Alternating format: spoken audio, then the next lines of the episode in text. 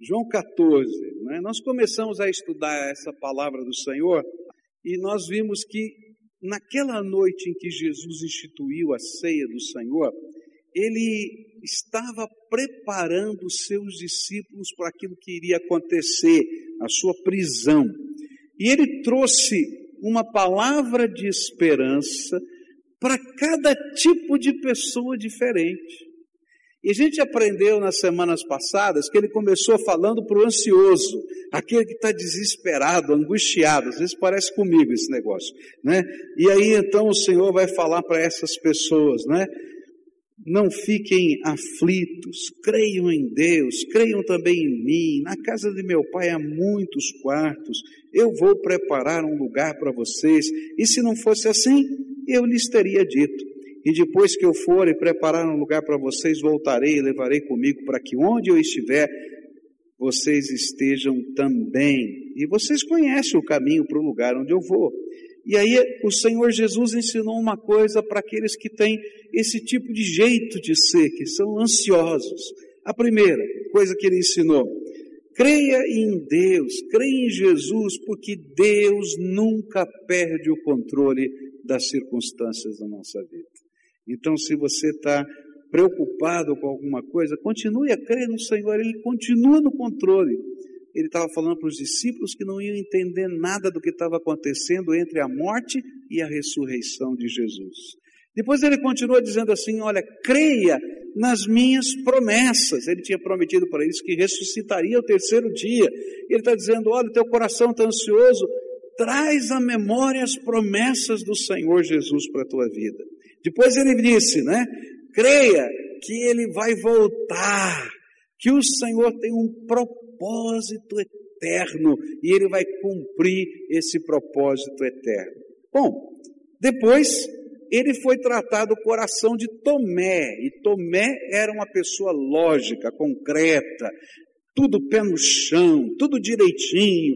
E ele disse: Esse negócio que eu está falando está muito complicado. Ele diz assim. Então Tomé perguntou: Senhor, nós não sabemos onde que o Senhor vai, como podemos saber o caminho? E Jesus respondeu: Eu sou o caminho, a verdade e a vida. Ninguém pode chegar até o Pai a não ser por mim. Agora que vocês me conhecem, conhecerão também o meu Pai, e desde agora vocês o conhecem e o têm visto. E a mensagem de Jesus para as pessoas concretas, pé no chão, foi a mais concreta possível. Como é que eu posso concretizar a fé? E Jesus disse assim: Olha, você não vai conseguir entender os mapas da fé, mas você não precisa entender. Segura na minha mão, eu sou o caminho, anda comigo. E esse foi o ensino de Jesus, não é? Ele concretizou a mensagem do Evangelho. O Evangelho tem nome, chama-se Jesus. Segura na mão dele e segue a tua vida. Talvez você não entenda toda a teologia, você não entenda todas as coisas que estão ali envolvidas, mas segura na mão de Jesus e segue a tua vida. Nós começamos a estudar um outro tipo de personalidade que Jesus trouxe uma mensagem direta. Aquela pessoa transcendente, idealista, sempre nas nuvens. E esse foi Filipe, não é? E aí então Filipe disse a Jesus: Senhor, mostra-nos o Pai e assim não precisaremos de mais nada. Jesus respondeu: Faz tanto tempo que eu estou com vocês, Felipe, e você ainda não me conhece. Quem me vê a mim, vê também o Pai. Por que é que você diz, mostra-nos o Pai? Será que você não crê que eu estou no Pai que o Pai está em mim?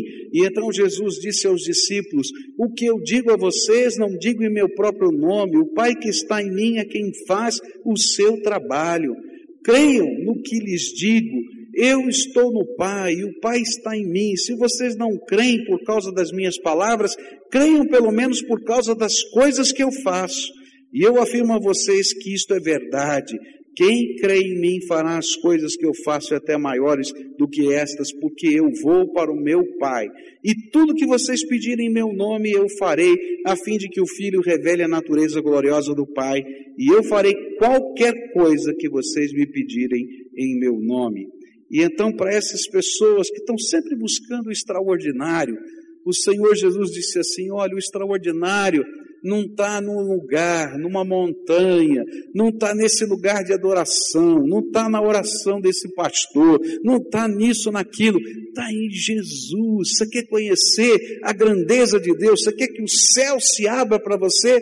Olha para Jesus, Ele é suficiente. Às vezes nós estamos imaginando que o poder de Deus está lá em Jerusalém. Se eu fizer uma peregrinação a Jerusalém, eu vou ver a glória do Pai. Não, você vai ver a glória do Pai quando Jesus entrar no teu coração, porque Ele vai revelar nas pequenas coisas da tua vida a grandeza de Deus. Mas eu quero continuar a estudar esse texto, porque eu acho interessante que Jesus está tratando dos seus doze discípulos e parece que tem uma amostra da humanidade entre os seus doze. E ele está trabalhando com pessoas diferentes, e ele está levando uma mensagem de fé e esperança para cada tipo de pessoa diferente. Talvez você esteja entre estas aqui. E a de hoje eu vou chamar dos românticos. Né? Que a gente olha a vida cheia de romantismo. Né? E talvez a, a expressão mais prática da tua vida, a expressão, o jeitão mais, mais que, que define melhor você, é o seu jeitão amoroso de ser. Né? É, tem, tem alguns, né, que a gente conhece no meio da gente, né, que tem algumas expressões, né? Por exemplo, eu vou, eu vou brincar aqui, né? Você conhece aqueles que dizem assim, Jesus é lindo? Conhece? Eu conheço alguns, né? Que vivem essa expressão. Jesus é lindo, Jesus é maravilhoso. A gente está apaixonado por Jesus.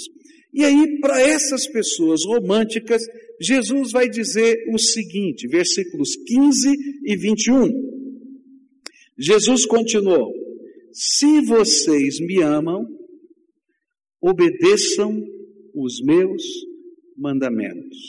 Verso 21. A pessoa que aceita e obedece os meus mandamentos prova que me ama.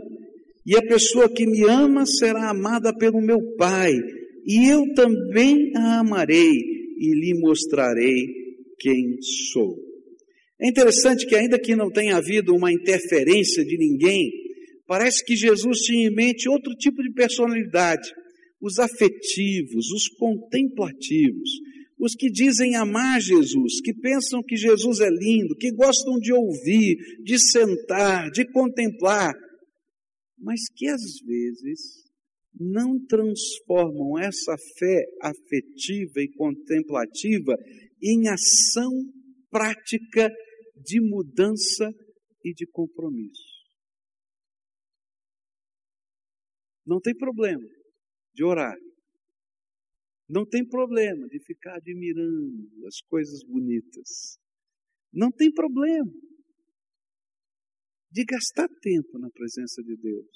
Mas quando chega na hora de tomar uma atitude prática, quando chega na hora de deixar o pecado, quando chega na hora de se comprometer com a verdade, quando chega na hora de ser até confrontado por outros por causa da sua fé, às vezes continuam só sentados e contemplando, esperando algo acontecer, quando na verdade Deus é que está esperando que algo aconteça na vida dessa pessoa. Por isso, a palavra de esperança é quase um confronto. Porque se você de fato ama a Jesus, então você precisa assumir compromissos com o Senhor da tua vida. Um amor sem compromissos não desce à essência do verdadeiro amor. Ele pode ter aparência de amor, ele pode ter cheiro de amor, mas não é amor, porque amor vai à profundidade do ser e nos leva a nos comprometermos com a pessoa amada. Por isso, Jesus vai dizer que aqueles que amam de verdade a Ele são aqueles que obedecem os seus mandamentos, são aqueles que vão cumprir, a despeito de qualquer pressão, de qualquer luta, a vontade vontade de Deus para a sua vida. Por quê? Porque na vida espiritual não existe lugar para fé meramente contemplativa, pois toda verdadeira fé em Jesus precisa produzir efeitos da presença de Jesus, do amor de Jesus, do poder de Jesus na vida prática da gente. O que Jesus está dizendo é o seguinte: tem muita gente que não tem problema de pagar uma promessa. E você vai encontrar romeiros caminhando, às vezes, como eu vi na televisão essa semana, 180 quilômetros a pé, de bicicleta, de cavalo, não é? Para chegar no lugar da romaria. A gente vai encontrar pessoas, por exemplo, segurando a corda, não é? Milhares e milhares de pessoas em Belém do Pará segurando a corda, algumas sendo atropeladas, machucadas, numa expressão de devoção. É verdade, é devoção verdadeira, sincera. A gente vai encontrar pessoas subindo escadarias de joelhos, ralando todo o joelho, machucando-se, numa expressão de adoração. Mas às vezes uma expressão meramente contemplativa. Porque quando saem da escadaria, a vida não mudou. Os valores do reino de Deus não entraram no coração. E aquele amor demonstrado na caminhada, no sacrifício, não se transforma em ação no dia a dia, quando a gente tem que parar de mentir, quando a gente tem que parar de deixar, de deixar ou de desejar levar vantagem em tudo, quando a gente tem que aprender a pedir perdão para as pessoas, porque se você errou com alguém, a Bíblia ensina que antes de você trazer a tua oferta no altar, porque essa oferta não vai ter valor para Deus, você deixa num cantinho a tua oferta, vai lá, pede perdão para o teu irmão e volta aqui e consagra ao Senhor, porque essa devoção sem a outra parte não tem sentido. E Jesus vai dizer: olha, se você de verdade me ama, viva a minha palavra. E se você não quer, não consegue viver a minha palavra, é porque alguma coisa no teu amor não está funcionando. É muito fácil a gente entender isso. Eu costumo dizer que se você levar um buquê de flores para sua esposa, pode ser interpretado de muitas maneiras diferentes. Não é verdade? Por exemplo, se tudo está bem no teu coração com a tua mulher e vice-versa, a mulher vai dizer que coisa boa, que marido maravilhoso, romântico, que flores lindas. Ele, depois de 30 anos, não sabe que eu gosto dessa cor, de uma cor diferente de flor, mas graças a Deus que ele trouxe a flor certa, pelo menos ele acertou isso, isso vai acontecer comigo, pode ter certeza. Né? E aí vai, assim a gente vai caminhando. Agora, se você não está bem e tem algum problema de relacionamento e você chegou com um buquê de flores em casa, ela vai pensar: o que, que ele aprontou? Já está querendo enrolar e pensa que essas flores aqui vão dar jeito? Não é verdade o que eu estou falando? A gente vai olhar o presente, a devoção, de acordo com aquilo que a gente vê e sente no dia a dia, no coração da gente. Se você não está disposto a pedir perdão, mas está levando sempre um presente como uma expressão de perdão, às vezes o sentimento que vai vir no coração é: você vai pensando que você vai me comprar com esse presente? A gente tem que se acertar, a gente tem que conversar, tem que haver transformação. Está entendendo?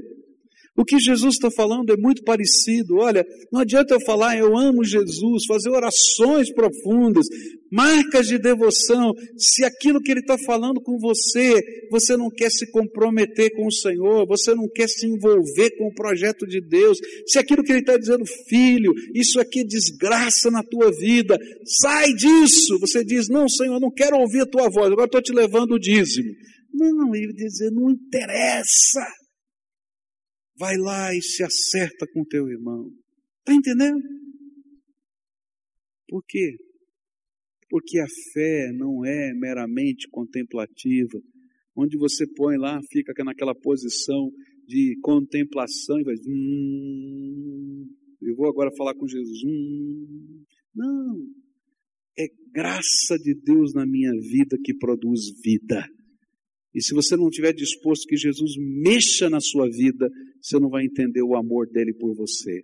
Porque ele vai mexer na tua vida, no teu jeito de viver, na tua maneira de pensar, nos teus costumes, na roupa que você veste. Ele vai mexer em todas as áreas, porque ele tem a bênção para todas as áreas da tua vida.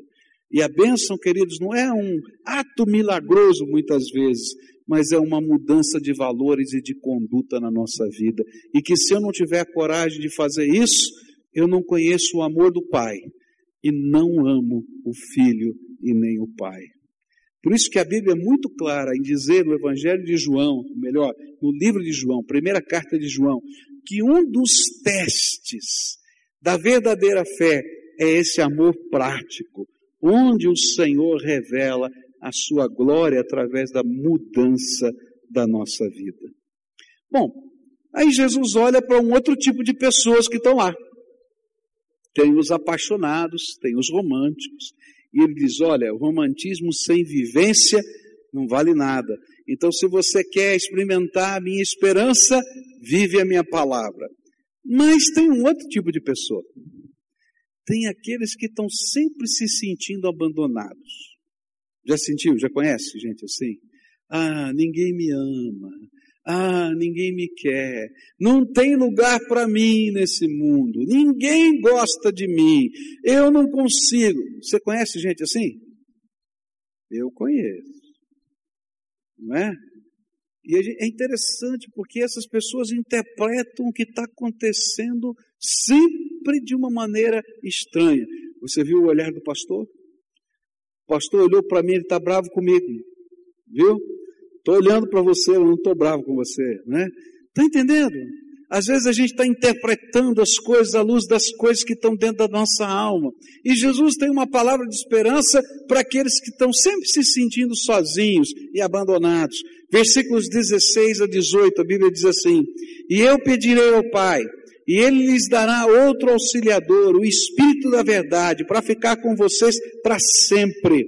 O mundo não pode receber esse Espírito, porque não o pode ver, nem conhecer, mas vocês o conhecem, porque ele está com vocês e viverá em vocês. Não vou deixá-los abandonados, mas voltarei para ficar com vocês. E uma das coisas tremendas que a palavra de Deus vai ensinar para a gente é que se você recebeu Jesus como Senhor e Salvador da sua vida, você nunca vai ficar sozinho. Sabe o que está acontecendo e aconteceu naquele dia que você recebeu Jesus? Deus abriu as janelas dos céus e derramou o seu Espírito Santo sobre você.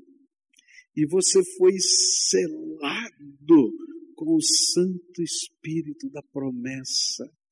E sabe, a partir daquele dia, de manhã, de dia, de noite, de tarde, quando está escuro, quando faz sol, quando tem gente perto, quando não tem ninguém, a promessa do Senhor Jesus vai se cumprir na sua vida.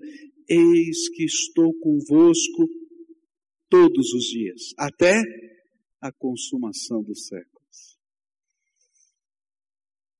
Um amigo meu, morava num seminário em Jandira, São Paulo.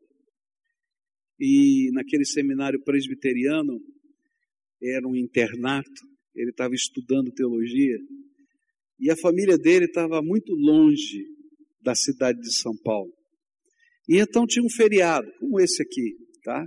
E todo mundo que estava estudando no seminário pegou o ônibus, pegou o trem, porque ali tem uma estação de trem na cidade de Jandira, e foram para suas casas passar o fim de semana. Os professores foram embora, as pessoas que cuidavam, até o zelador viajou. E ficou aquele baita daquele seminário, era um colégio também que funcionava lá.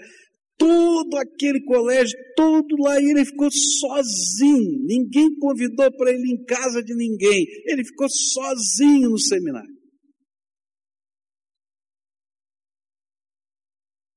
Já pensou você passar sexta, sábado e domingo sozinho num lugar desse? Aí ele pegou o instrumento dele e começou a compor uma canção. Você talvez conheça. Ele dizia assim: Não vou ficar sozinho, agora sou feliz com Cristo no meu coração. Ele é meu grande amigo, não temo o perigo com Cristo no meu coração. Ah, eu sou feliz, agora eu vou cantar, pois contente estou com meu Salvador. Feliz agora então eu viverei. A voz dele batia no teto, nas paredes. E sabe, à medida que ele ia cantando essa canção, parece que o lugar ia se enchendo. E de fato se enchia da presença do Senhor Jesus na vida dele. Às vezes a gente pode estar no meio de uma multidão e se sentir sozinho. Não é verdade? Está no centro da cidade, tem gente passando por tudo quanto é lado, e a gente está sozinho. E às vezes as marcas que a gente tem na vida fazem a gente se sentir mais sozinho ainda. Alguns de nós temos marcas difíceis, doloridas. Alguns de nós trazemos dentro da vida da gente, da história, marcas do abandono, marcas da rejeição, Pessoas que são significativas para nós, às vezes estão ausentes do nosso dia a dia. E isso ecoa pela nossa vida, dentro da nossa alma, vai fazendo mal para a gente. E é por isso que a gente interpreta as coisas da vida sentindo uma solidão no meio da multidão, por causa dessas marcas que estão dentro da gente. E às vezes a gente tem a tentação porque o inimigo é o nosso tentador de imaginar que Deus não está ouvindo a nossa oração, que a oração está batendo no telhado, que ninguém, nem Deus, pode nos ouvir. E aí então o Senhor Jesus estava olhando para aqueles que tinham essas marcas, e eu não sei quem são, eu acho tremendo isso porque Jesus não identifica quem eram os discípulos dentre os doze que tinham essas marcas. Ele os preservava. Mas ele disse para eles: vocês não vão ficar órfãos. Vocês não vão ficar sozinhos eu vou descer ao Hades, mas eu não vou deixar vocês sozinhos, porque enquanto eu estiver lá, completando a obra, para trazer essas chaves da morte e do inferno na mão, o Espírito de Deus vai estar aqui pairando sobre vocês. E quando eu voltar, eu vou estar junto com vocês. E quando eu partir outra vez para estar à direita do Pai, eu vou derramar poderosamente o meu Espírito sobre vocês e onde vocês estiverem, eu vou estar com vocês. Por toda a eternidade. Algumas pessoas têm dificuldade de crer de que quando a gente morre, a gente vai ter imediatamente comunhão com Jesus. Eu não tenho a mínima dificuldade. Alguns dizem, não, você vai ficar dormindo na sepultura. A Bíblia diz, hoje mesmo estarás comigo no paraíso. Porque a promessa dele, onde eu estiver, vocês estarão comigo. Está entendendo? E às vezes a gente está carregando um monte de pesos dentro da nossa alma, marcas do nosso coração, angústia, e eu acho que a Bíblia é tão tremenda, porque ela diz assim: pode uma mãe esquecer-se do seu filho que ainda amamenta, E a Bíblia está fazendo uma pergunta, porque se a mãe esquecer de amamentar o seu filho, o que acontece com o seio dela? Em pedra. Dói. Machuca. Mesmo que ela queira esquecer, a biologia do seu corpo está dizendo: lembra, você tem um filho. Mas a Bíblia diz assim: ainda que ela esqueça, eu não me esqueço de vocês, porque eu tenho o seu nome escrito na palma da minha mão. Esse é o Senhor que eu adoro. Por isso, se você está se sentindo abandonado, triste, angustiado, desesperado, sozinho, todo mundo te largou, você não está sozinho, não. O Senhor Jesus está do teu lado, o Espírito de Deus está sobre você, Ele é o seu conselheiro, Ele é o seu consolador, Ele é o Espírito da verdade, Ele é o seu professor particular, Ele vive e está em você, e você é o seu, seu templo. A Bíblia vai dizer, Jesus está dizendo para os seus discípulos: o mundo não me verá, mas vocês me verão. Talvez alguns dos momentos mais preciosos da minha vida tenham acontecido assim.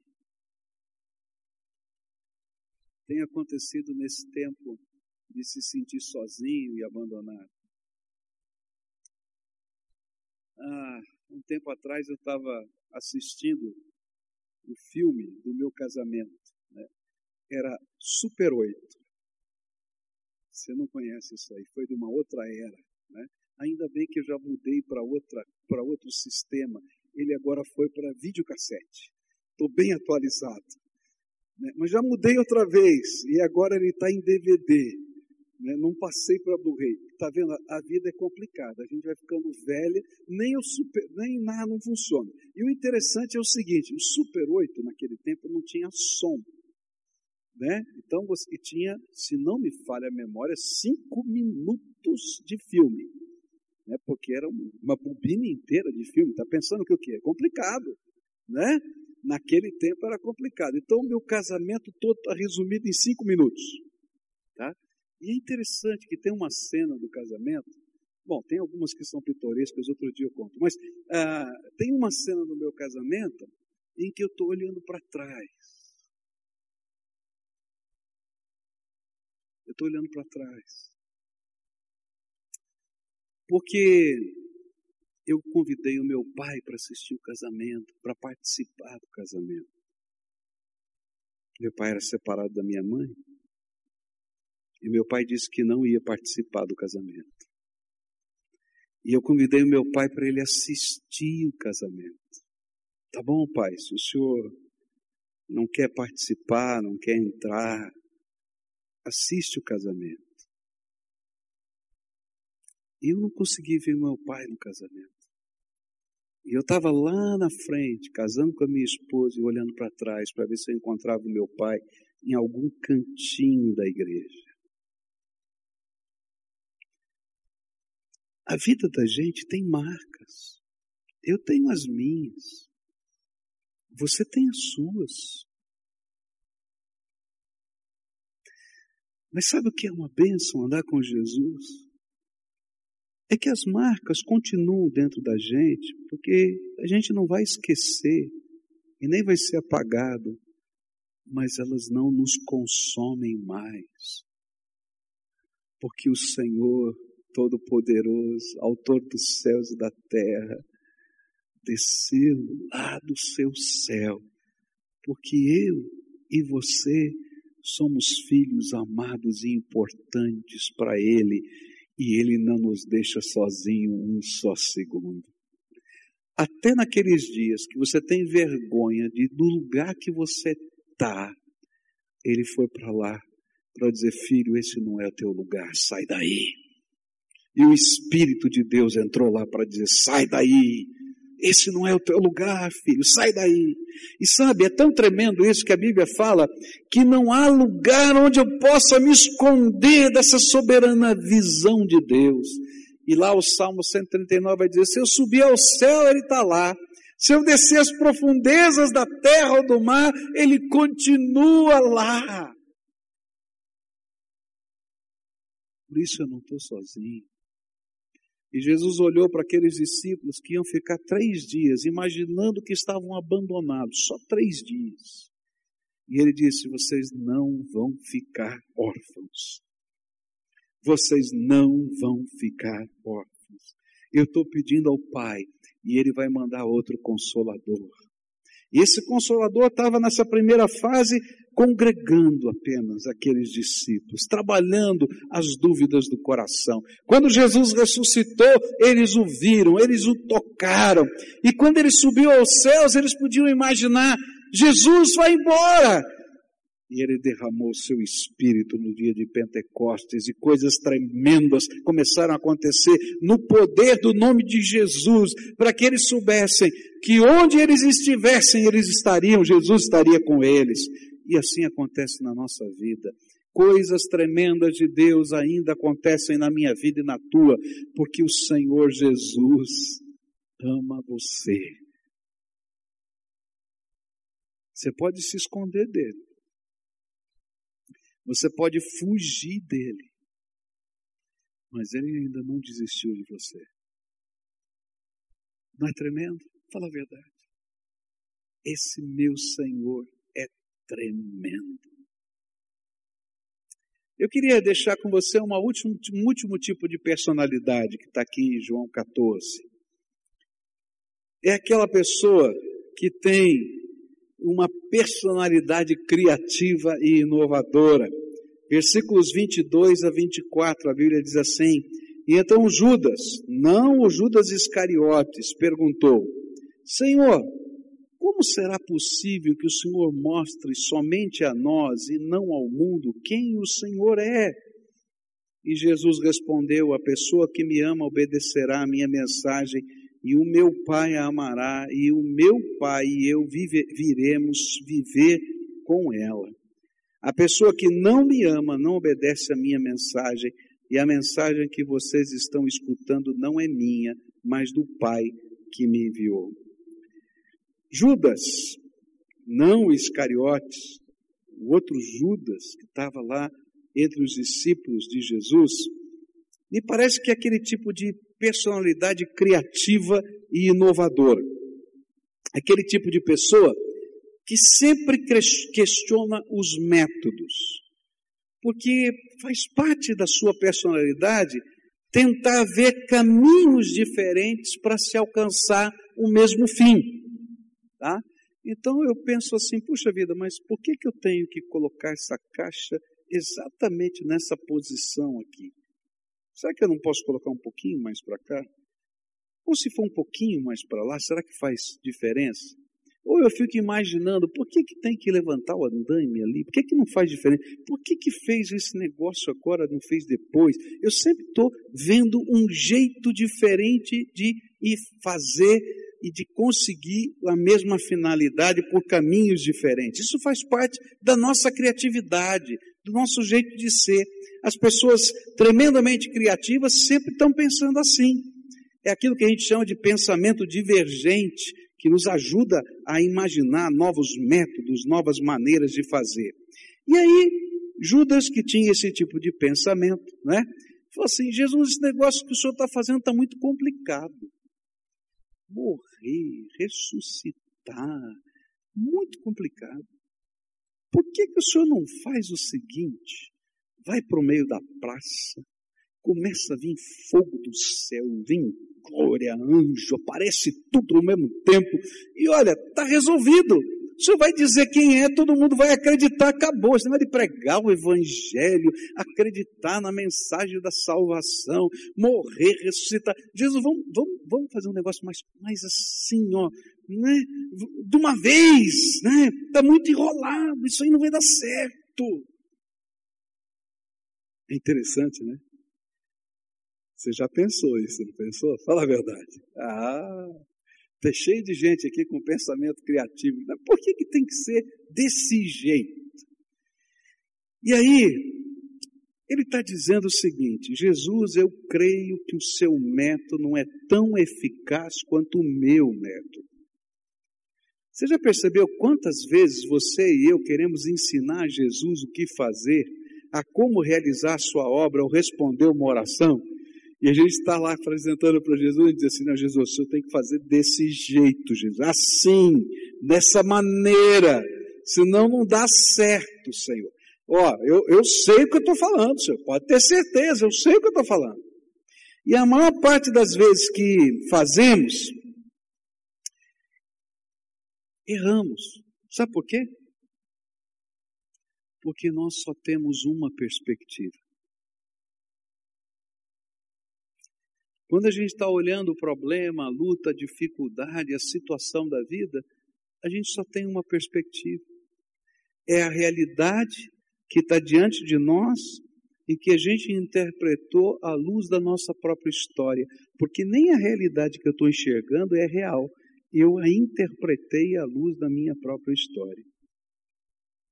Enquanto que Deus está olhando essa mesma situação sob todas as perspectivas possíveis do universo e já fez uma equação complexa que talvez o maior computador do mundo não conseguiria resolver para ver todas as possibilidades possíveis e imagináveis para aquela mesma situação. E quando ele trouxe uma resposta, é porque ele analisou e pesou todo esse universo de informações e está trazendo a verdade eterna daquele que é o Criador dos céus e da terra. Tem coisa que eu não vou entender. Você já pensou se a gente entrasse numa máquina do tempo e pegasse Moisés, tá certo? Colocasse Moisés na máquina do tempo, ele viesse para os nossos dias hoje, tá? E você levasse Moisés para passar o fim de semana na sua casa. Imagina? E você vai lá e liga a televisão para Moisés. Eu imagino que Moisés ia começar a conversar com a pessoa que está na televisão. E depois ele ia pensar assim: o que, que aconteceu? Olha, tem uma caixa demoníaca lá na casa daquele povo, porque aquela caixa segura o espírito das pessoas, elas ficam aprisionadas. A gente quer conversar com elas, elas não conseguem conversar com a gente, né? E elas estão lá vivendo, a gente está vendo um negócio maluco. Agora imagina quando você ligasse o liquidificador. O que, que é isso? Tem um bicho estranho que está lá, que ele consome, ele mastiga tudo. É perigoso pôr a mão porque ele pode consumir a sua mão. Você já pensou? Depois você põe, não fala nada, bota ele na máquina do tempo e manda ele de volta para casa. Agora, se você tentasse explicar para ele o que é uma televisão. Olha, Moisés, não é o espírito, não. A gente pega a imagem da pessoa, transforma em ondas. Essas ondas são transmitidas via satélite, não é? E vão chegar em tantos lugares diferentes. Depois tem uma outra máquina que decodifica as ondas e transforma em imagem de novo. Meu querido, você ficar 50 dias, ele não ia entender. Querido, você acha que a tecnologia de Deus dá para a gente entender tudo? Por isso que algumas vezes a gente vai ter que aceitar o projeto de Deus pela fé.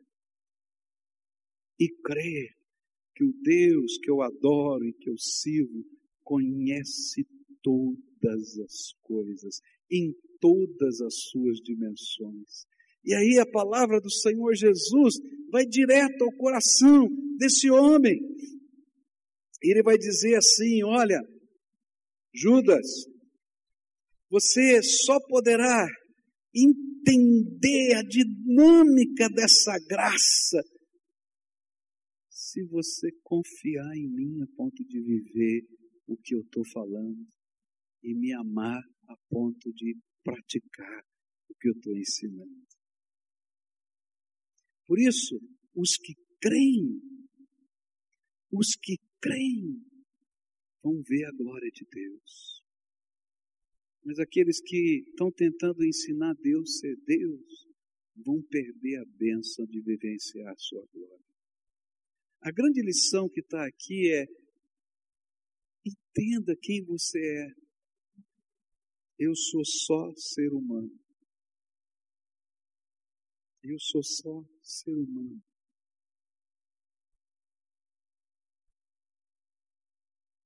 Não tenho controle de nada. Posso estar na rua, como está acontecendo em São Paulo nesses dias, passar um doido dando tiro no meio da rua, não tem nada a ver com a minha vida, não tenho, não sei, não estou fazendo nada de errado. E uma bala me alcançar e acabou a minha vida. Eu sou só ser humano. Eu não tenho controle. Por isso, eu preciso andar debaixo daquele que tem todo o controle no céu e na terra. Eu posso ter ideias mirabolantes, mas se eu confio no Deus Pai, no Deus Filho, no Deus Espírito, eu vou saber que não existe ideia mirabolante maior do que aquele que é Senhor dos céus e da terra, e eu confio nele, na sua graça, no seu poder e na sua misericórdia. Por isso, eu não vou ensinar Deus a ser Deus eu vou me humilhar debaixo da potente mão de Deus, para que Ele, a seu tempo, exalte a minha vida com a sua graça. Eu não estou entendendo o que está acontecendo. E queridos, tem muitas vezes na nossa vida que a gente não vai entender, nem o porquê, nem o para quê. A gente está vivendo um momento da nossa vida que a única coisa que a gente pode fazer é confiar na graça de Jesus.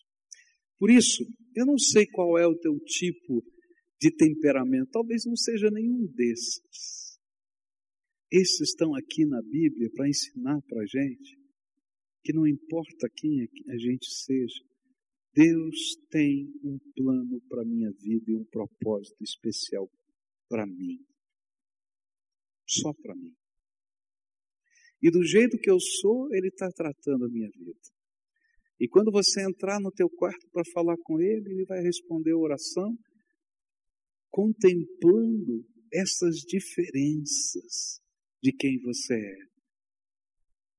Ele vai se revelar para você como ele se revelou no passado, não é isso? Para Maria Madalena no jardim do túmulo. E a maneira que ele se revelou para ela foi dizer Marianne, o apelido dela. E daquela maneira carinhosa, como a família a chamava, que era o nome de família, que não era um nome público, ele tocou o coração daquela mulher. Ou como Pedro, que estava pescando e não pegou nada, e ele se revelou lá na Galiléia depois da sua ressurreição para ele, dizendo: joga a rede do outro lado. E quando eles jogaram a rede do outro lado, começaram a pegar aqueles peixes. Pedro e João olharam um para o outro e Eu já vi isso em outro lugar. Foi quando o Senhor nos chamou para sermos discípulos e apóstolos dele. E então Pedro se lança na água e vai correndo, porque do jeitinho que Pedro era, o Senhor lembrou e tocou a vida dele. Ou como aqueles dois no caminho de Emaús, que ele vai para a casa deles e enquanto ele está partindo o pão na hora de dar graças, ele se revela como o Senhor ressuscitado. Eu não sei como é que é o teu temperamento. Você talvez esteja olhando para cima para encontrar alguém como eu. Teu coração está ansioso. Você quer estar tá com o pé no chão. Você tem uma ideia criativa para tudo. Mas a mensagem do Evangelho é: creia em Deus creia também em mim, porque na casa do meu pai há muitas moradas. Se não fosse assim, eu teria dito: vou preparar um lugar para vocês. Você está sozinho? Você não vai ficar sozinho, porque o Santo Espírito vai habitar o coração. Você está preocupado com a vida? O Senhor é por você.